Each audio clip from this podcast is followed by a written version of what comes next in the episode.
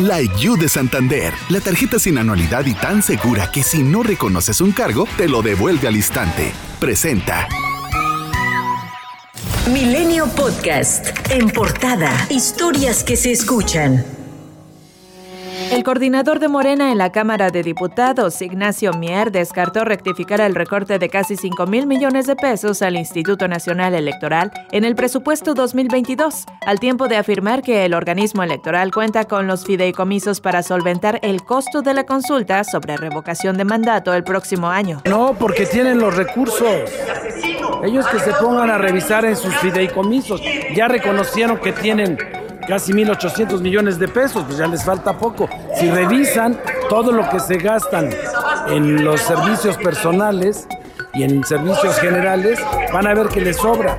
Por su parte, la consejera Claudia Zavala dejó claro que el INE no puede disponer del dinero de sus fideicomisos para llevar a cabo el proceso, pues además de ser ilegal, estos están sujetos al manejo de una institución bancaria. El INE eh, no es el que fija el costo, la inversión que se va a dar en estos procesos, sino que desde la ley viene el costo para eh, poder llevar a cabo todas nuestras obligaciones. Eh, el INE pide año con año los recursos que va a necesitar para sus obligaciones. Además aseguró que si se llega a concretar el recorte a su presupuesto, el INE podría recurrir a la Suprema Corte de Justicia de la Nación por la imposibilidad de llevar a cabo la consulta.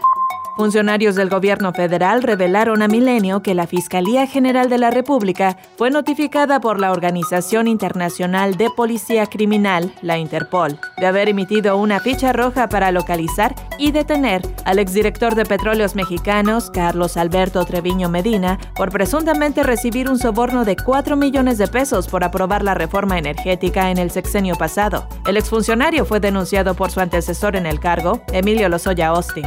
En Nuevo León, al darse a conocer que el alcalde de San Pedro Garza García, Miguel Treviño, y su equipo de trabajo sostuvieron una sesión de planeación en un spa hotel con todo incluido, con una erogación del erario público de 118.749 pesos, diputados del Congreso local urgieron a la Contraloría Municipal a auditar las finanzas. La intención de Nuevo León, de Tamaulipas y de Coahuila de ir por un replaqueo a partir del siguiente año provocó una división en las bancadas del Congreso local neolonés, al tiempo que Morena retó a los mandatarios a que la medida sea gratuita para que no afecte la economía de los ciudadanos. Tan solo en Nuevo León, la implementación de un replaqueo impactaría a más de 2.400.000 vehículos particulares. En coordinación con la Secretaría de la Defensa Nacional, la Fiscalía General de la República capturó a Ricardo Alberto M., el Coma Bravo, presunto integrante del grupo de sicarios La Línea, quien se presume guarda relación en la matanza de nueve integrantes de las familias Levarón, Langford y Miller en Bavispe, Sonora. En Oaxaca, la Fiscalía General del Estado emitió una alerta rosa para que las fuerzas de seguridad estatal y federal logren la localización de la activista y ecologista Irma Galindo Barrios, que desapareció de una zona en conflicto agrario, donde persiste un ambiente de hostilidad por la posesión de una zona boscosa ante la disputa de fondos de obras y la tala clandestina de maderas preciosas como pino y encino. El Senado aprobó un proyecto para regular a los centros de justicia para las mujeres, dotarlos de las atribuciones que requieren para operar y prevenir eficazmente la violencia. Estos centros atenderán las 24 horas del día de forma gratuita e integral a mujeres víctimas de violencia de género, así como a sus hijas e hijos menores de edad. El senador de Morena, Félix Salgado Macedonio, defendió a su hija Evelyn Salgado, de quienes señalan que es él quien gobierna en Guerrero. Pidió no denigrar el trabajo que ella realiza en la entidad. No hay que restarle méritos a una dama, a una mujer.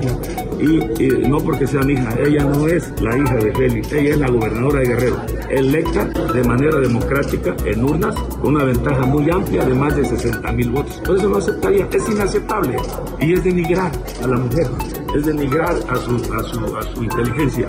Por primera vez, senadores de Morena no increparon a la oposición cuando hablaron en tribuna sobre la falta de medicamentos. Incluso el extitular del Instituto Mexicano del Seguro Social, Germán Martínez, criticó que en pleno desabasto el director del ISTE, Luis Antonio Ramírez, se vaya como candidato a la gubernatura de Oaxaca y que la Secretaría de Hacienda tiene un control centralizado sobre los proyectos del gobierno. Es cierto que hay cartelización y es cierto que hay corrupción de farmacéuticas, pero eso no da derecho a hacer un desorden gubernamental en las compras de medicinas y donde se le pegan a procedimientos a tontas y a locas y donde no saben comprar. El tema es la Secretaría de Hacienda que tiene un control centralizado sobre, todo, sobre todos y cada uno de los proyectos gubernamentales.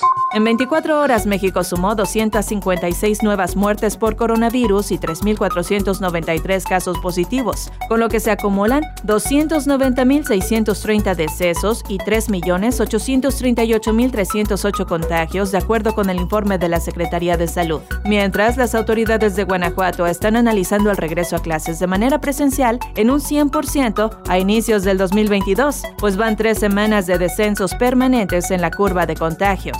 La Embajada de Cuba en México anunció que la isla abrirá sus fronteras al turismo el próximo 15 de noviembre, pues espera alcanzar el 90% de su población vacunada contra el COVID-19 al terminar la primera quincena de noviembre. El Pleno del Senado pidió al Instituto Nacional de Migración realizar una revisión de sus protocolos de actuación y a la Guardia Nacional, en lo que respecta a su actuación como autoridad coadyuvante, apegarse a los protocolos del uso de la fuerza. Los legisladores les hicieron un llamado a respetar, proteger, promover y garantizar irrestrictamente los derechos humanos de las personas migrantes. La Profeco concilió con Aeroméxico algunos reclamos de consumidores para que se les permitiera viajar con equipaje de mano sin cargo extra, aún con la tarifa más baja. Sin embargo, esto no se logró con Viva Aerobús y Volaris, por lo que se colocaron sellos de suspensión a estas últimas aerolíneas en los aeropuertos de San Luis Potosí y Puerto Vallarta. En el primer día del programa de El Buen Fin, la Procuraduría Federal del Consumidor recibió 40 reclamaciones por parte de los consumidores a nivel nacional, la mayoría porque no se respetó el precio anunciado. Las ciudades con mayor número de quejas fueron Guadalajara, Puerto Vallarta, Culiacán y Chihuahua. Carmen Salinas sigue en estado de coma y sin presentar alguna mejoría de salud, tras haber sido hospitalizada por un derrame cerebral, según reveló el ahijado y amigo de la actriz y productora Jorge Nieto. No hay cambio, no hay un avance o un retroceso. Eh, se está esperando una tercera opinión de un neurólogo, neurocirujano. Ella sigue pues con este respirador. Milenio Podcast. La You de Santander, la tarjeta sin anualidad que personalizas por dentro y por fuera y se adapta a tus múltiples personalidades, presentó.